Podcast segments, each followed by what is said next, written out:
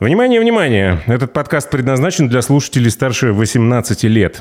Мы можем быть и инженерами, и пивоварами, и продажниками, кем угодно. Я был раздолбаем. Вкус детства. Я попробовал, навел, думаю, фу, какая гадость. Это все дело э, как-то расчленилось на классику, неоклассику, крафт. Должна быть душа, холодная голова, желание творить, что-то делать. Я всегда стараюсь быть в стороне. Люблю быть серым кардиналом.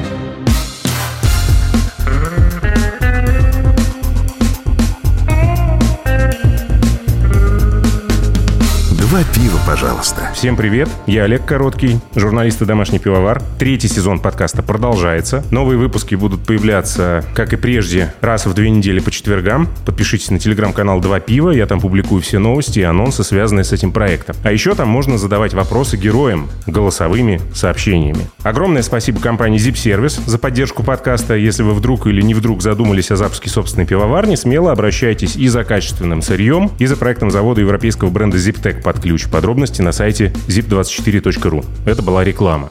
Два пива, пожалуйста. А герой этого выпуска – Александр Лютый, потомственный пивовар и производственный консультант, запустивший множество пивоварен в России и за рубежом. Мало кто сейчас вспомнит, но не без участия Александра состоялась такая известная пивоварня, нынче как Айфбрю. И мало того, никто даже не признается в этом, скажет.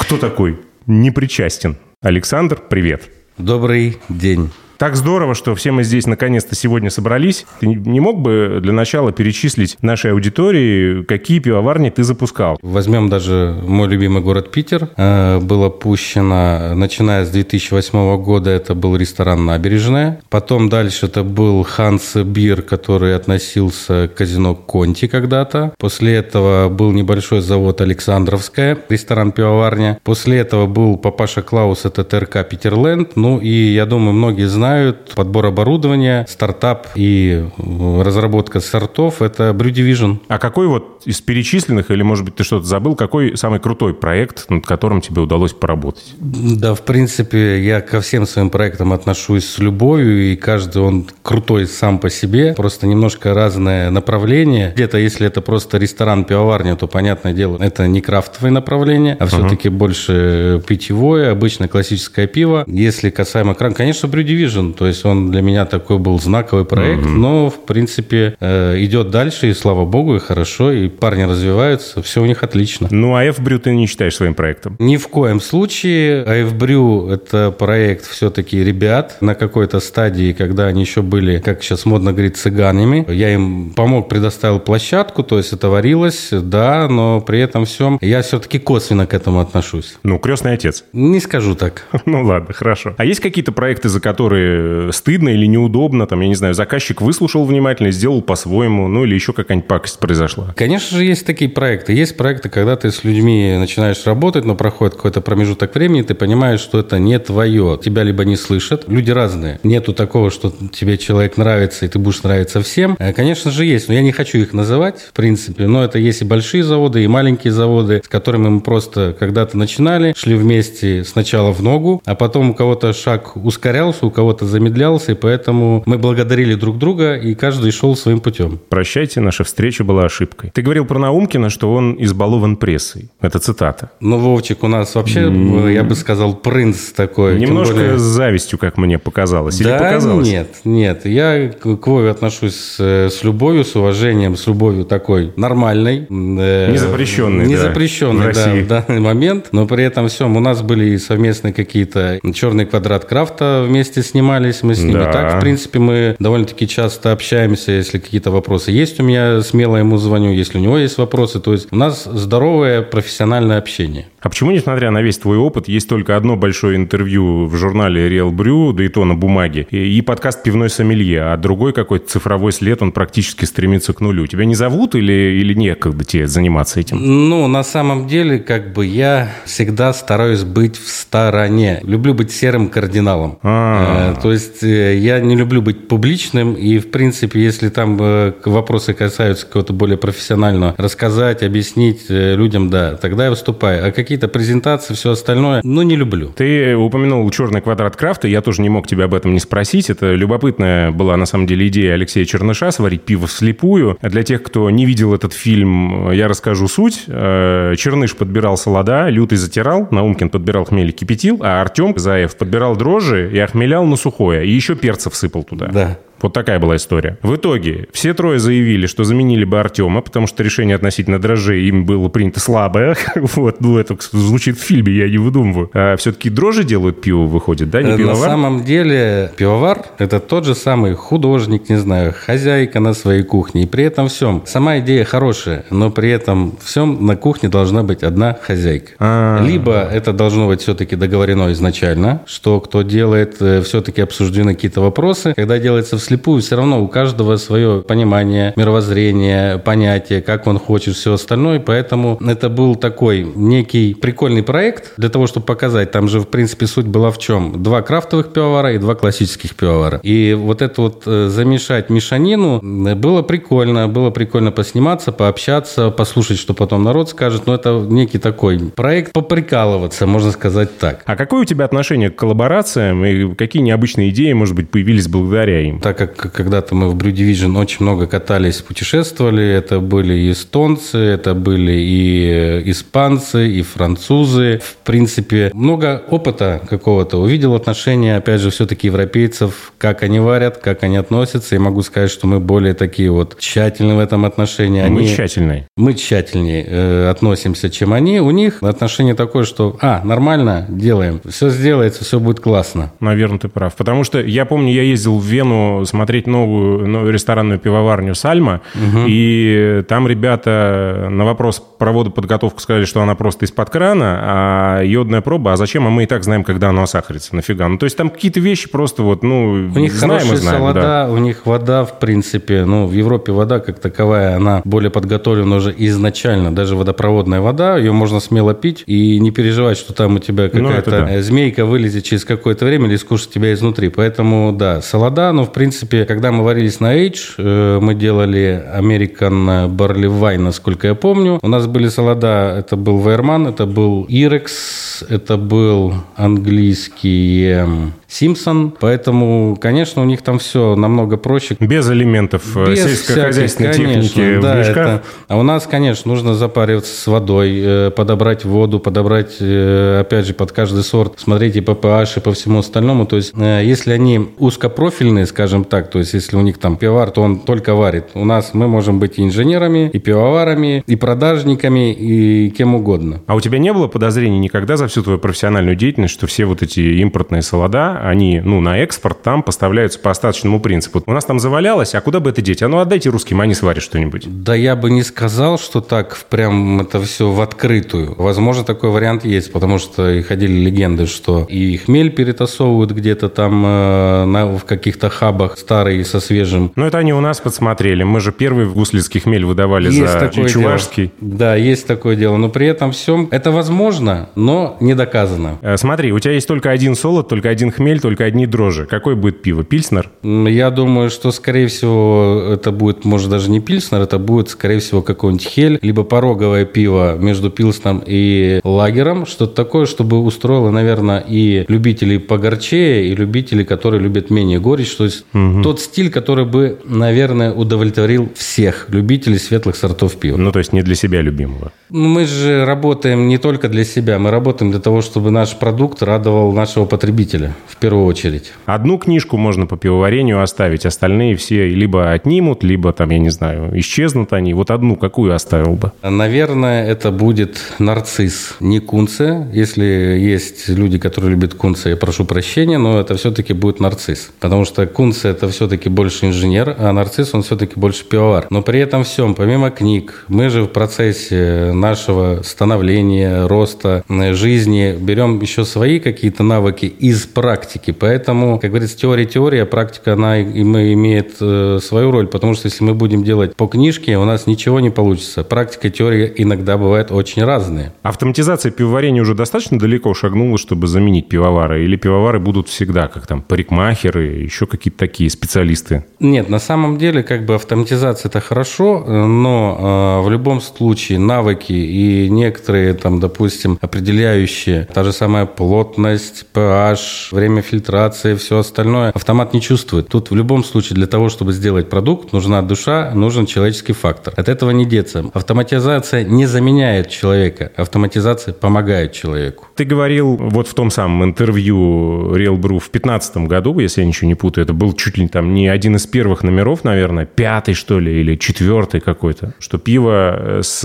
нестандартными ингредиентами и есть крафт. Хочу э, уточнить, значит ли это, что деситка или хелес не могут быть крафтовыми? Почему могут? Ну, это можно отнести не только к крафту, это, наверное, можно отнести, так же, как я топил всегда на Brew неоклассика. Потому что крафт как таковой, ну, есть же допельбоки, боки, это же не крафт, это все варилось в разных странах, просто сейчас уже стало более интересно людям. Если раньше там, будем говорить, советские времена, там мы варили то-то, то-то, то-то. Сейчас нет. Нас интересует не только то, что, допустим, у нас там годами отрабатывалось. Те же самые ипы. Я помню, когда мы встречались пивоварами у Тёмы Кольчукова, как раз он еще тогда работал в Паберти, насколько я помню, и они тогда вернулись из Америки, привезли первые сорта хмеленные. И для нас это как бы мы смотрели, да, там горько, да, там еще что-то, но это, я не помню, какие года были, это, наверное, там 12 13 14 года, и мы как-то на это смотрели пока дико. Но потом, когда мы поняли, что это э, пользуется популярностью, да, у нас там есть первопроходцы, не буду говорить кто, потому что, чтобы они там не передрались, там есть некое количество людей, которые, спасибо им, начали это все внедрять, и старая школа, и новая школа, но при этом всем это пошло, люди это начали пить, им это нравится, и поэтому почему бы и нет. Дмитрий Афонин рассказывал, была идея сделать охмеленное пиво, и появился Парнас, пятый номер Балтики. И тогда народ не понял этого. Вот этот горький Парнас с непонятным каким-то охмелением, это получается по тем временам тоже крафт? Сейчас же у нас есть раздельный крафт и крафти. Но нет, нет, нет, крафти это потом появилось, это потом придумали. Это все, понятное дело, плод фантазии маркетологов, и об этом отдельно нужно говорить. Я все-таки слово крафт беру как неоклассика. То есть мне оно больше нравится. Почему? Потому что раньше было светлое, потом было нефильтрованное, потом стал крафт. Но заезжено немножко. Сейчас каждая пивоварня, которая просто существует, она пишет, что она крафтовая пивоварня. Но при этом все мне больше нравится слово неоклассика. Почему некоторые пишут ремесленное пиво? Ремесленное, бойлерное, и там наименований очень много. Иногда ездишь по стране и думаешь, ну, ребят, что такое бойлер? Бойлер – это емкость для нагревания воды. Какое отношение имеет к пиву, я не понимаю. Но при этом людям нравится. Художника пускай. обидеть каждый может. Да. Кстати, вот папа Станислав Леонидович тоже был пивоваром и советской закалки. Он застал крафт, насколько я понимаю, да? Ну, я могу сказать, что многие вещи он уже со мной советовался по поводу и охмеления, и добавления. А что он вообще думал об этом и говорил?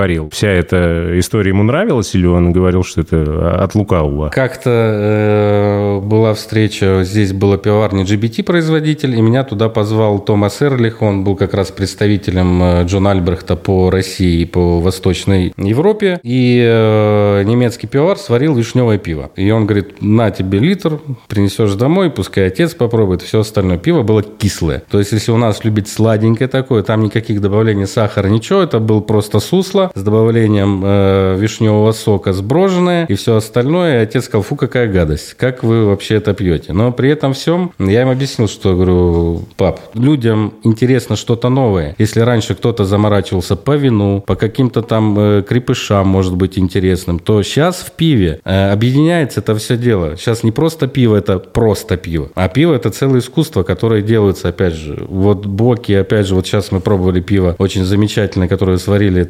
Соединение вина и пива. Ну это же классно. Это питка, это интересно, это расширяет кругозор, это... Надо слушателям пояснить, мы тут немножко устроили дегустацию нашего Раухвайна, сваренного в Евпатории на пивоварне «Якорь», совместно с Владимиром, пивоваром пивоварни «Якорь» и Ильей Защуком. Идея была в том, чтобы совместить виноградную тему с копченым пивом бамбергским. В общем-то, результат в бутылках и в банках. И, наверное, на момент выхода этого подкаста уже будет будет во всех крафтовых магазинах, которые возьмут его на реализацию. Поговорим про старые советские сорта. Интересно? Ну, конечно. Это Я- основа, я считаю. Да, меня просто вот интересуют старые советские дрожжи, там пиво из желтой бочки, из трехлитровой банки там или из бидона эмалированного. Есть ли смысл э, пытаться восстановить ощущения, и можно ли сейчас получить тот самый вкус, о котором там говорят ностальгирующие по тем временам любители старого советского пива? Ну, на самом деле, потребитель, он же все равно делится на какие-то возрастные категории. Понятное дело, что, допустим, людям, которым сейчас там по 60 лет, по 50 лет, которые родились в СССР, они помнят это еще, когда они с родителями ходили там к этим желтым бочкам, покупали трехлитровые банки, как вот э, отцы там стояли, это все дело пили, давали даже попробовать. Я из детства помню, я был, когда маленький, я был немножко худой. И при этом все, мне отец всегда давал пиво со сметаной. Недавно думаю, блин, а вот вспомнить этот вот вкус детства. Я попробовал, навел, думаю, фу, какая гадость. Тогда это было интересно вкусно, э, но при этом всем это было другое пиво, это был другой солод, это был другой хмель, это были другие дрожжи. Понятное дело, что сейчас можно найти сколько угодно этих раз. Это все дело сделать. И здесь, наверное, это больше все-таки на продаже настроено. То есть мы привыкли там Жигулевская, Жига, Советская, Рижская, там, я не знаю, Московская, Ленинградская. Да, это цепляет, это некая возможность возобновить это все дело. Но по мне надо идти дальше. Э, В любом случае, да, есть там костяк из каких-то пив. Но мы же сейчас не делаем все сорта отварочным способом, не бросаем туда хмель, э, который прессованный, шишки еще. Плюс дрожжи у нас не хранятся в этих ваннах, дрожжевых отделениях. То есть у нас сейчас, э, если завод, если у человека, который владельца, у технолога нормальный подход, все отремонтировано, хорошее нержавеющее оборудование, сделано все по пищевке, чтобы было правильно. Скажем так, не будем там ГОСТы, СНИПы и все остальное брать. Кому-то нравится ездить на «Жигулях» 60-х годов, и он там хранит это все дело у себя там эм, э, в гараже, но помимо этого у него в этом гараже еще 5-6 машин стоит, Майбах и все остальное, он берет для себя Пиво в трехлитровой банке, это что сейчас? ну, на самом деле это сейчас очень довольно-таки продвинуто. Эту тему как бы как раз Лена Тюкина и начала. Когда-то вот они и шишковый хмель, и закручивать, и по регионам это идет тема. Но опять же, оно больше все-таки направлено на... Раньше было классно, и вот сейчас возобновить. Но это хорошо, пускай будет. Это двигает торговлю, двигает продажу, и в принципе люди хотят вернуться немножко туда, back in USSR, пофантазировать, поностальгировать, вспомнить, как это все было. Но при этом всем есть прогресс, который двигает дальше. Если бы мы хотели вернуться обратно, я думаю, навряд ли все бы сейчас ходили там, э, жгли бы не по телефону разговаривали, а вышки, и там поджигали костры для того, чтобы показать, что что-то я здесь, я пришел, я на встрече и все остальное. Но есть люди, которые 5G, нас облучают и так далее. Клиника не доследила за своими К сожалению, пациентами. люди бывают разные, у всех свое восприятие, поэтому, ну, бывает.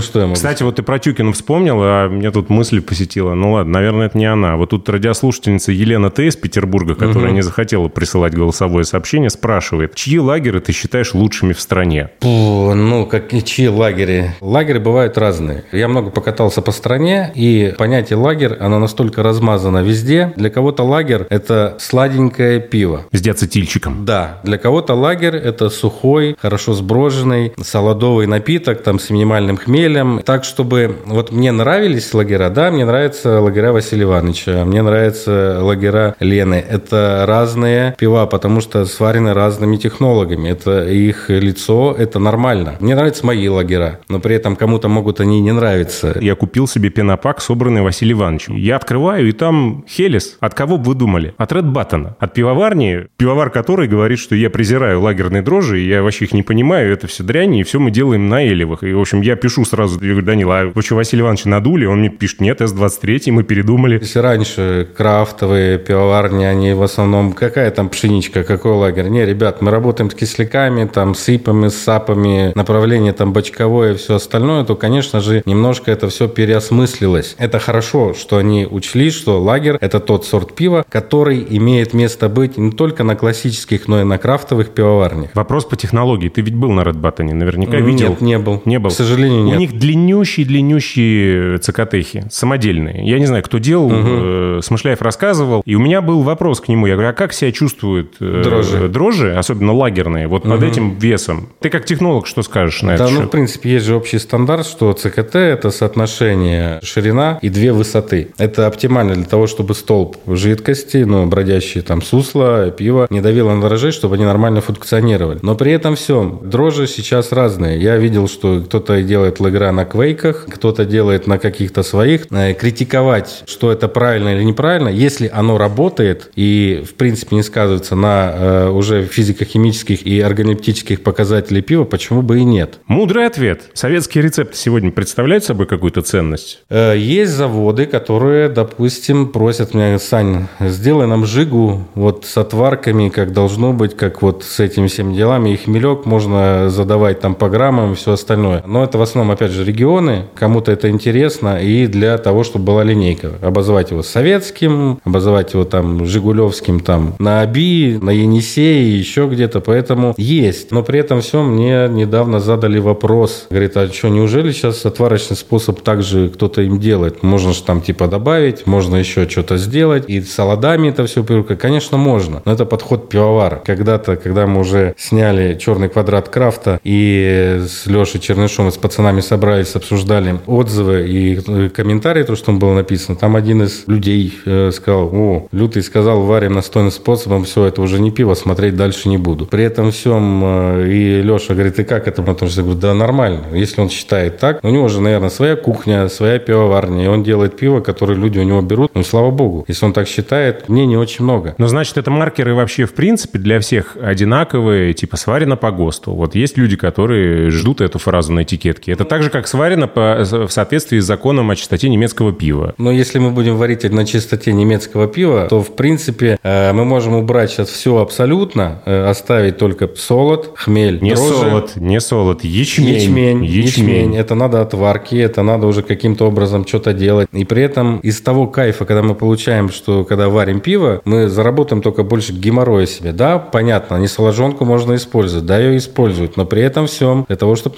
несоложонка нормально работала, ее нужно отваривать. Плюс есть ферментные препараты, которые добавляются в данный момент. Тогда они, может быть, были, но не было такой эффективности. Поэтому все-таки мы идем вперед, ценя, уважая прошлое. Я считаю, что это правильно. Ну хорошо, технологии устаревают. Понятно, что там пожигное пиво уже мало кто делает. Ну, камни никто не бросает. Да, Зачем? сейчас. Да, но вот декокционное затирание – это такая же как бы история. И на твой взгляд, это все-таки безнадежно устарело или отнюдь? Это имеет место быть, все-таки декокционный способ. Есть даже, допустим, варочники, которые под это именно заточены. И я, в принципе, иногда, когда приезжаю, говорю, ребят, что вы хотите? Здесь можно сделать как и настойным, так и отварочным. Если людям интересно, почему бы им не показать, не поделиться, как здесь на этом оборудовании можно сделать, допустим, другое даже пиво. Имея те же самые солода, у тебя выход немножко другой. Все-таки, ну, чехи же, они, вот им сколько не говори настойный способ, они же все-таки все равно говорят, нет. Вот они захоронительницы такой вот э, своей истории и говорят, что нет, ни в коем случае, отварка должна быть, иначе это вот все. Так же, как они не любят пшеничное пиво. Для них пшеничное пиво, это, ну, вот Германия любит, у нас нет. У нас есть там э, пилс, у нас там есть, может быть, темное, есть резак, есть там какие-то еще свои такие региональные сорта, но при этом всем они все равно, вот для них это все. Вот Так я чех, выходит, а не немец. Я тоже недолюбливаю пшеничное пиво и духовые оркестры. Я думал, что со мной не так? Вот оно, вот и ответ ну, нашелся. все относительно. Тут же каждый любит свое. Как ты считаешь, будущее в пивоварении за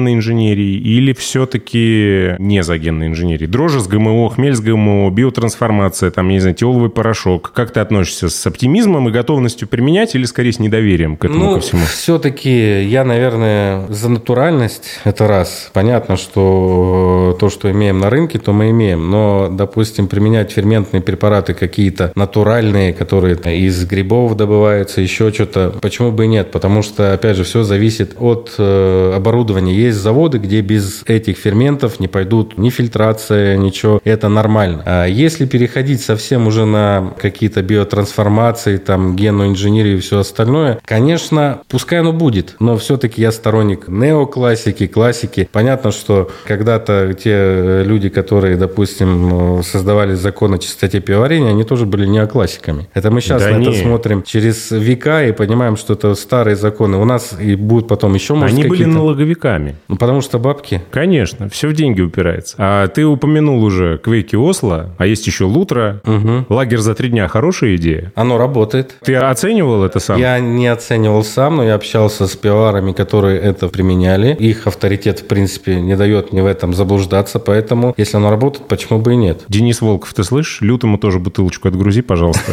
Недавно заносил две бутылки, и это было прикольно, на самом деле. Но если бы не горечь, я бы подумал, что это кельч. Там была какая-то эфирная Цветочная. такая вот цветочная штука. Совсем бы вот таким лагером-лагерем я бы это не охарактеризовал, не Ну, назвал тут же много еще нюансов. Это профиль воды, нужно подобрать Ну, да. его. Это, опять же, кто-то любит погорчее, кто-то любит менее горький. Поэтому здесь уже настолько бывают размыты сорта, там, лагер, хель, пилс, там, не знаю, бойлерные, все остальное. Тут э, стили, как бы они есть как таковые, но люди иногда их мешают. Про дикие дрожжи и кислое пиво можно спрашивать? Или Александр Лютый, классический пивовар, сразу выйдет из чата? Почему мы э, когда-то с Дельбрадо делали на Брю Дивижене пиво Валдгазе, насколько я помню, разливали уже без меня, я там не работал, но он- мы сделали основу, сбродили это все на э, 0,5 дрожжах. Изначально вместо кориандра мы давали можжевел, давали соль из Адриатического моря, потом добавляли это все в бочки из-под армянского вина, давали дикие дрожжи, и на два года, вот как раз на время пандемии, оно уходило далеко-далеко от завода, где-то нашли помещение, которое не, вообще не имело отношения к заводу, выставилось два года, и, в принципе, получился довольно-таки неплохой продукт. Нет, я за эксперименты, но за обдуманные, просчитанные все-таки эксперименты, когда ты обсуждаешь, там, допустим, если это коллаборация, совместная варка с каким-то пивоваром, что мы садимся, именно обсуждаем, а не так, что он приехал там просто посвятился, мы сфотографировались, вот сварили. Нет, я люблю, чтобы это была конкретика, проговорено все этапы и, в принципе, чтобы это был совместный труд. Какие меры предосторожности нужно было бы принять, если бы в черном квадрате крафта Артем притаранил с собой, там, я не знаю, упаковку британомицетов, лактобактерий, педиококков там, и прочей нечисти в пивоварню Карла Фридриха? Да я думаю, тогда не пускать его вообще. Просто сказать, что, Тем, вот себе неси. за забором, вот с Давай, туда. Не, ну, и насколько я знаю, изначально вроде договоренность была, что без жести какой-то Ага, было, тем более, что, ну, вредить Лехе Чернышу, как бы, ну, и муж потом это все, у него открытое брожение там. Если бы это все дело пошло, то Карл Фридрих превратился бы в какую-то аббатскую пивоварню. Кстати, что было бы неплохо, Ну, было бы кажется. неплохо, да, и поэтому... Может быть, зря это не произошло-то, ну правда. Ну, Класть- класть-ку могут Как все. случилось, так случилось, поэтому, ну, да. Скажи, пожалуйста, а дрожжи рода лоханцы, получаемые из камбучи, они хороши для производства кислого пива или так себе? Ну, я считаю, что так себе. Все-таки мы понимаем, что да, у нас технология получения кислого пива это sour kettle, совместное брожение там лактобактерий с дрожжами. Есть сейчас у лалимандов дрожжи, которые закисляют и все это делают. Но когда я попробую, я скажу более конкретно. Можно много говорить всякой ереси, не попробовавши. Я все-таки тот технолог, который попробовал, сказал, понравилось, не понравилось. А ты на маленьких объемах как-то проверяешь свои гипотезы? Или Нет. у тебя всегда Нет, большое производство? Нет, я сначала варю в голове, потом варю на объеме. Варю в голове. Интересно, какая формулировка. Запишем. Российское хмелеводство. Есть ли надежда, на твой взгляд? Или, как писал Котельников в 1880-х годах, это дело само по себе мертвое? Ну, как сказать, где-то год назад Щегловский пивовар Алексей Перископов попросил, говорит, Сань, давай сделаем пиво, линейку, там, Мефодий, чисто на российских ингредиентах. Это там российский солод, российский хмель, ну, понятно, дрожжи э, не хлебопекарные брали обычно. Мы на тот момент взяли российский солод, российский хмель чувашский, сделали пиво, в принципе, оно пошло, все хорошо, но при этом всем, когда ценовая политика чувашского хмеля стала выше, чем можно было купить там перле или шпаль селект или саас, понятное дело, что все-таки пересчитали. Нет, э, развивать нужно. К сожалению, в наше время, во время там 90-х, начала 2000-х, вместо того, чтобы развивать, у нас было проще купить и перепродать. Поэтому было мало людей, которые готовы были вкладываться именно в производство э, свое. Но у нас в России вообще как-то не приживаются бизнесы со сроком окупаемости больше там двух-трех лет. Все бизнес-планы на этот срок и рассчитаны. Надо побыстрее забрать бабки обратно. Ну, опять же, это подход бизнесменов, но при этом всем я думаю, что все-таки найдутся Шансы люди, есть. да, которые захотят все-таки возродить и хмелеводство. И, ну, в принципе, солод, понятно, уже есть. Есть много фирм, которые этим занимаются. Дрожжевое хозяйство тоже есть несколько, там даже, насколько я знаю, в Сколково дрожжевую лабораторию какую-то собираются открывать или открыли, уже. Открыли. Открыли, да, и при этом все, почему бы и нет, это хорошо. Так получилось, что ты чуть ли не первый пивовар в этом подкасте, который может сказать пару слов про оборудование ZipTech. Был опыт как минимум в ресторане пивоварни «Набережная». Да.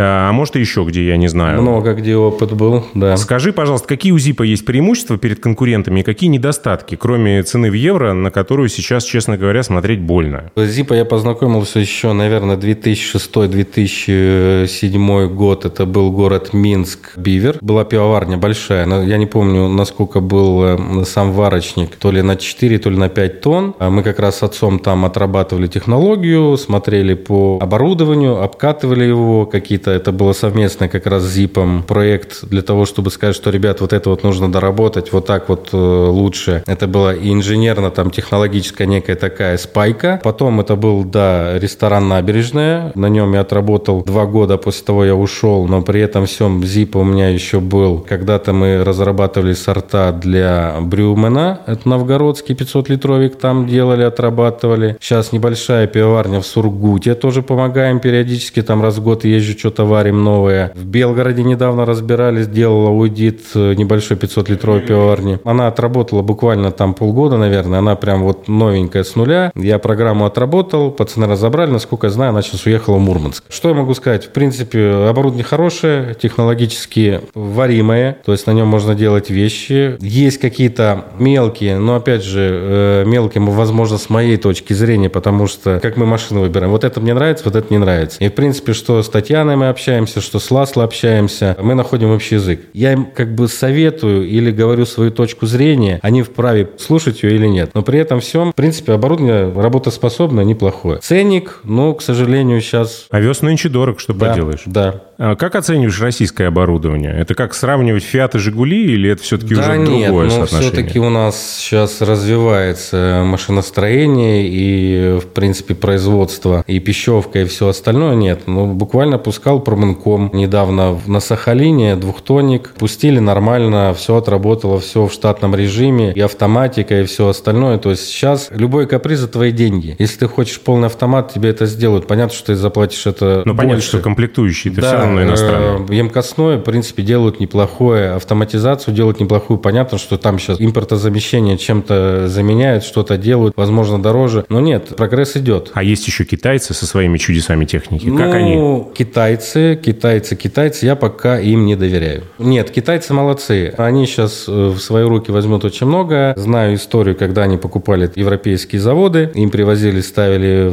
в Китае. Они Люди разбирали? уезжали, они разбирали, делали аналог, и, в принципе, в этом плане они растут. Хотя есть китайцы, допустим, есть китайцы, у которых стоят и Сальм, э, GBT, э, Мавим где-то я видел, ставят там брауконы, поэтому здесь все относительно. Самое это главное, что хорошее оборудование с крутым брендом не гарантирует того, что у вас будет прекрасное пиво. Не гарантирует. Все зависит от головы и рук технолога. Его желание развиваться, учиться. Какое оборудование все-таки новое или бывшее в употреблении? Какие есть плюсы и минусы таких решений при запуске новых проектов? Конечно же, я всегда говорю, ребят, новое лучше. Но бывают такие ситуации, когда люди говорят, блин, у нас вот только такое количество денег, вот мы можем взять. Но при этом всем, если э, выезжаешь на аудит, смотришь, что за оборудованием смотрелось, проходил э, ТО э, нормально, и пивовар нормально не выжимал с него по максимуму, пока он нет, не развалится, то почему бы и нет? Многие заводы есть сейчас, допустим, э, недавно в Кемерово запустили э, GBT-шный завод, который стоял в ресторане в Питере, и он довольно-таки хорошо работает, все стабильно, все четко. Мгм. Ну, кстати, китайцы наступают по всем фронтам. Не только оборудование, еще есть дрожжи, еще они наш крафт импортировать начали, а еще свои рисово-кукурузные лагеры сюда поставлять. Пиво оценивать не прошу. Что касаемо там э, рис, кукуруза, говорят, что фу, типа это невкусно. Да нет, тут если хорошо поработать с рисом, понятно, что это отварка, либо рисовые хлопья. Мы также делали и с Максом Бушиным, у нас был сорт, где мы делали с рисом. У нас был сорт с э, баскет маркеландами это из... Да дело же не в рисе, дело в том, что оно все безликое на выходе. А тут уже подход технолога. Да. Из сырья можно получить конфетку. Здесь нужно просто, опять же, то, что я говорил, сварить в голове, а потом это все сделать уже воочию. Так, ладно, шут с ним, с Центау и с прочими брендами. Как тебе ангелы? Я про дрожжи. Не работал, но, опять же, люди, которые, в принципе, я доверяю, они говорят, что они неплохие. Я знаю, что ан- ангелы хорошо работают на, на брашке, на всем остальном, что там просто сбраживают все ноль и очень хорошо, и чистый вкус, и все остальное. Почему нет? Здоровая конкуренция – это всегда хорошо, я за нее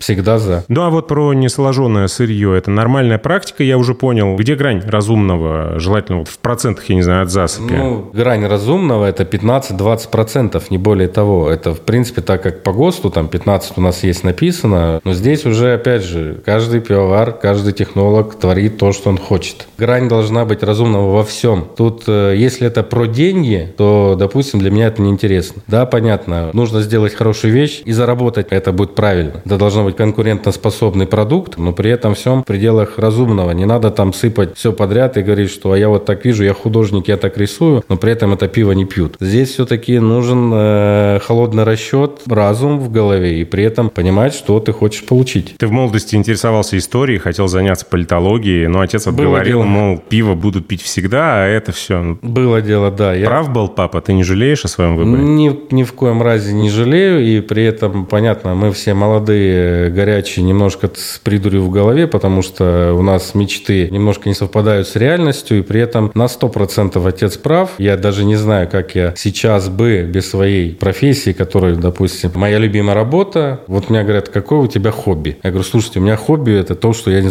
чем я занимаюсь. И мне нравится то, что я делаю. У меня азарт. Вот говорят, ты азартный человек? Я говорю, да, в работе, да. Есть у кого-то азарт в играх, в гуляниях, еще в чем-то. У каждого. Я кайфую от того, что я делаю. Ну, говорят же, что лучшая работа – это хобби, за которое тебе платят деньги. Совершенно верно. Ты учился в Петербурге. Татьяна Викторовна Миледина была героиней одного из выпусков подкаста в прошлом сезоне. Если кто не слушал, то послушайте обязательно. Куда сейчас идти учиться? ИТМО? Техноложка там что-то возрождает как бы? Или есть еще какие-то другие достойные Ну, варианты в насколько России? я знаю, сейчас в технологическом открывается. Как раз вот Татьяна Викторовна где-то год назад общались. Я говорю, слушайте, ну вот человек там хочет поступить куда там, в холодилку, а, ИТМО сейчас который, э, либо технологию. Он говорит, Саш, в технологке, да, там ИТМО, это понятно, ИТМО. Если раньше это было все-таки пищевка такая, брошенная пищевка, это даже экономисты пищевка, там холодилка, криогенщики, механики, все остальное, то, к сожалению, жалко, что мы потеряли этот э, такой добротный банк данных, я бы сказал так, потому что там было очень много профессионалов, которые учили в то же время меня. Э, Кого-то, к сожалению, уже нет в живых, но при этом всем костяк какой-то, и благодаря Татьяне Викторовне он остался там. Но техноложка, да, знаю, хвалят Воронеж, говорят, что неплохо. Э, В Москве есть, опять же, институт технологический. Да, к доценту Бушину я бы пошел учиться. Ну, да, Макс прямолинейный, хороший преподаватель, который на словах очень хорошо и доходчиво объясняет. Плюс Кемерово есть э, техноложка у нас, э, направление. В Барнауле вроде что-то там есть такое. Ну, в принципе, вот я много общаюсь сейчас с, с выпускниками, которые там, вот, я имею там диплом, все классно, все. Я говорю, ребят, нет, диплом это немножко вот фундамент. То, что вы теорию знаете, это, это очень хорошо. Но теория без практики это ничего. И поэтому здесь, ну, понятно, есть еще юношеский максимализм, когда они считают, все, я все знаю. Нет, век живи, век учись. Знаешь, как их сменам и студентам, курсантам яхтенных школ говорят? Для того, чтобы выйти в море, нужна лицензия. Для того, чтобы вернуться, нужен опыт. Я вижу немножко легкомысленность, но, может быть, мы тоже такие были. Были, были, были, Да, безусловно. что, а, там, и когда ты передаешь, мне очень нравится работать, допустим, с молодыми пивоварами, технологами, когда у них есть жажда общения. Не имея специального высшего образования, они тянутся. Ну, у нас есть примеров очень много. Один такой прям самый большой, хороший человек, в принципе, Эдик Мелконян,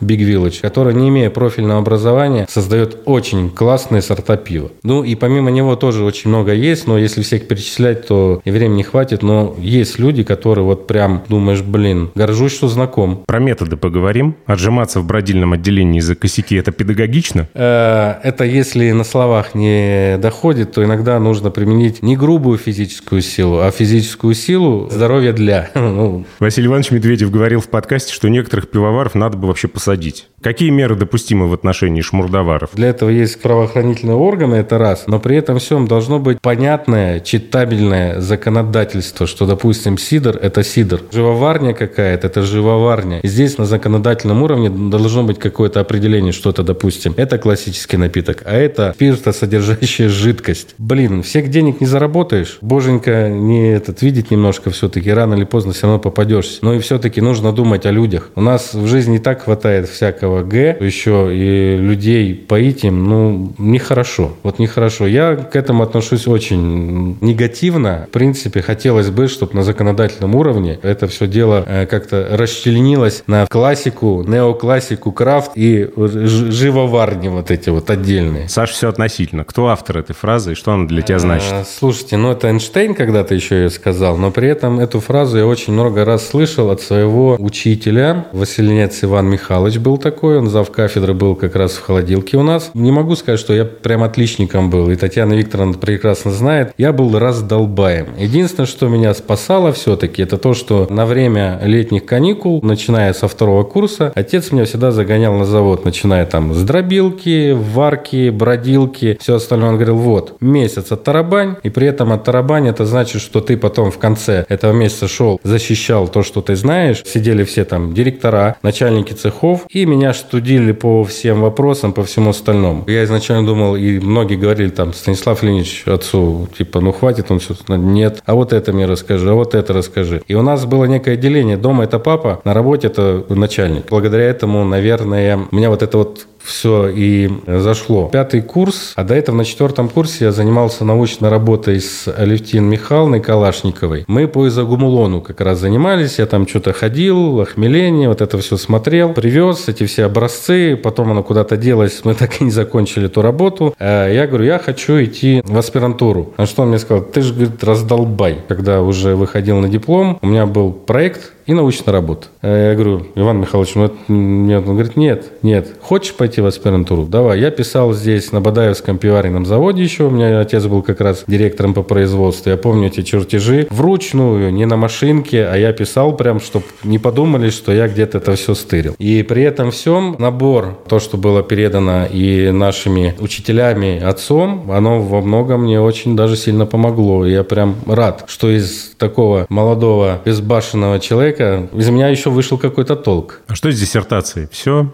Нет а, надежды? Она написана, она есть в электронном виде. Уже не от руки, да? Да, уже не от руки. Прям я писал ее здесь э, во ВНИИБП. У меня руководитель был Иван Михайлович Василинец. Потом у меня Татьяна Викторовна Миледина. Она, в принципе, остается моим руководителем. Но писал это все здесь у Кобелева Константина Викторовича когда-то на Очакова. Потом во ВНИИБП мы солодили это все дело, давали мышкам в мединститут институтах там тоже на их там препарировали, смотрели это все дело. То есть здесь не просто пошел, купил и все. Нет, я и занимался. Она у меня есть. Когда я пришел на предзащиту, Татьяна Викторовна говорит, Сань, мы уже все пошли в отпуск. И получилось так, что у меня началась уже вот проекты, проекты, проекты, проекты. Возможно, сейчас в свои 45 я сяду и скажу, ребят, дайте мне полгода, я хочу вот защититься, получить кандидат технических наук для себя, понимать, что я, в принципе, этого достиг. Потому что в какое-то время у меня отец, когда был молодой, он тоже выходил на аспирантуру, но он также не защитился. Все же родители хотят, чтобы их дети были все-таки на порядок выше, на ступень выше, и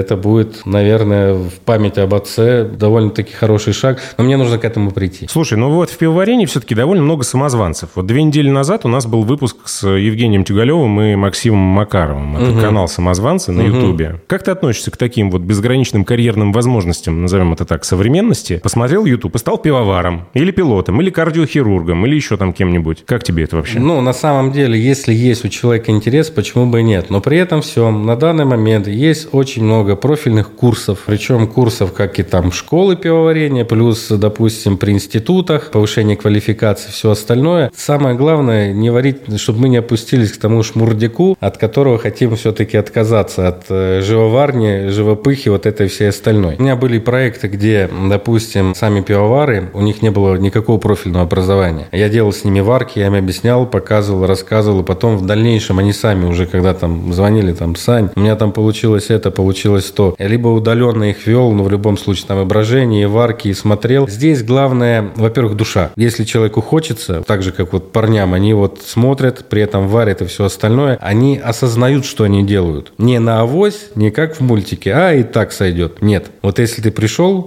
отнесись к этому с полной ответственностью. Они в шутку, может быть, или всерьез, но сказали, что учиться не надо теперь. Все. Можно Ну, YouTube смотреть нет. и делать как Нет, как учиться показано. надо обязательно. Учиться нужно обязательно. В любом случае теория – это фундамент. Понятно, что мы можем почитать Кунца, Нарцисса, еще ряд книжек. Там Зазирная, как 70 какого 9 года или еще есть книжки, там, где и расчеты, все остальное. Но при этом всем фундамент нужно иметь. А совсем старые уже все, морально устарели книги. Ну, то есть, э, я не Да знаю, нет. я не говорю не про Нет. э, труды, трактаты о брожении там же э, Луи Пастера, а, например, о каком-нибудь Леберле. э, Да, ну это в любом случае, это знания. Там они раскрыты по-своему. Сейчас идет вперед. Ну, мы же читаем, допустим, Шекспира. Кто читает Шекспира? Покажите мне хоть одного человека, который читал Есть Шекспира. люди, да come on. есть, э, ну, при этом всем есть люди, которым это интересно. Есть. Не знаю. Но у нас же это все делается. Кто-то любит это А. в бумаге. Самые великие книги – это книги, которые никто не читал. Знаем название, передаем из уст в уста, но, к сожалению, далеки мы от В любом случае есть какие-то книги, которые вот, если они у меня стоят, это раритет,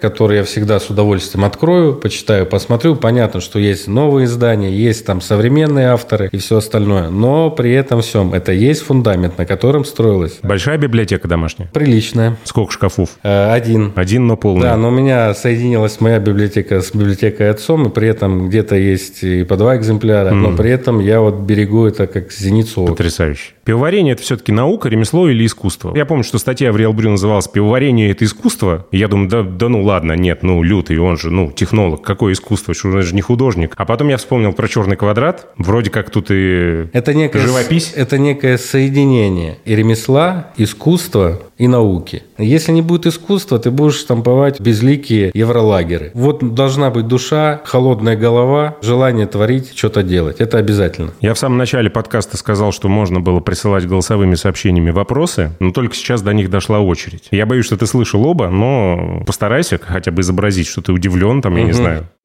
Саш, привет, это Евгений Смирнов. У меня вопрос. У тебя есть пиво, которое ты мечтал сварить, но до сих пор так руки не дошли? Я чувствую, это сейчас про коллабы сети Беру выходной заброс, да? Вот что бы такое сделать? Не, ну мы с Женей... э, Жень, привет. Часто общаемся, разговариваем. и Я с ним всегда рад поговорить. Да, сортов пива очень много, и при этом всем здесь же иногда правильный, когда именно идет коллаб человека, который делает пиво, и человека, который это все пускает в массы.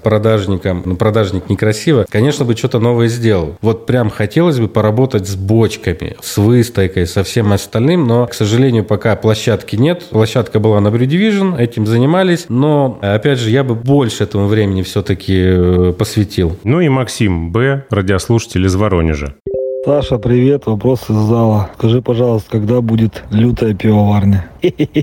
Спасибо, Макс Б. из Воронежа, мой хороший друг Максим Бушин. Макс, всему свое время? Ты не торопишься. Нет, если Как оно- с диссертацией. Э, да, если оно должно произойти, оно произойдет. Здесь все происходит в свое время. Иногда бывает, что если ты торопишься с этим, оно не получается. Но Когда ведь приходит, уровень энтропии растет. ничего страшного. Торопиться не надо. Нет.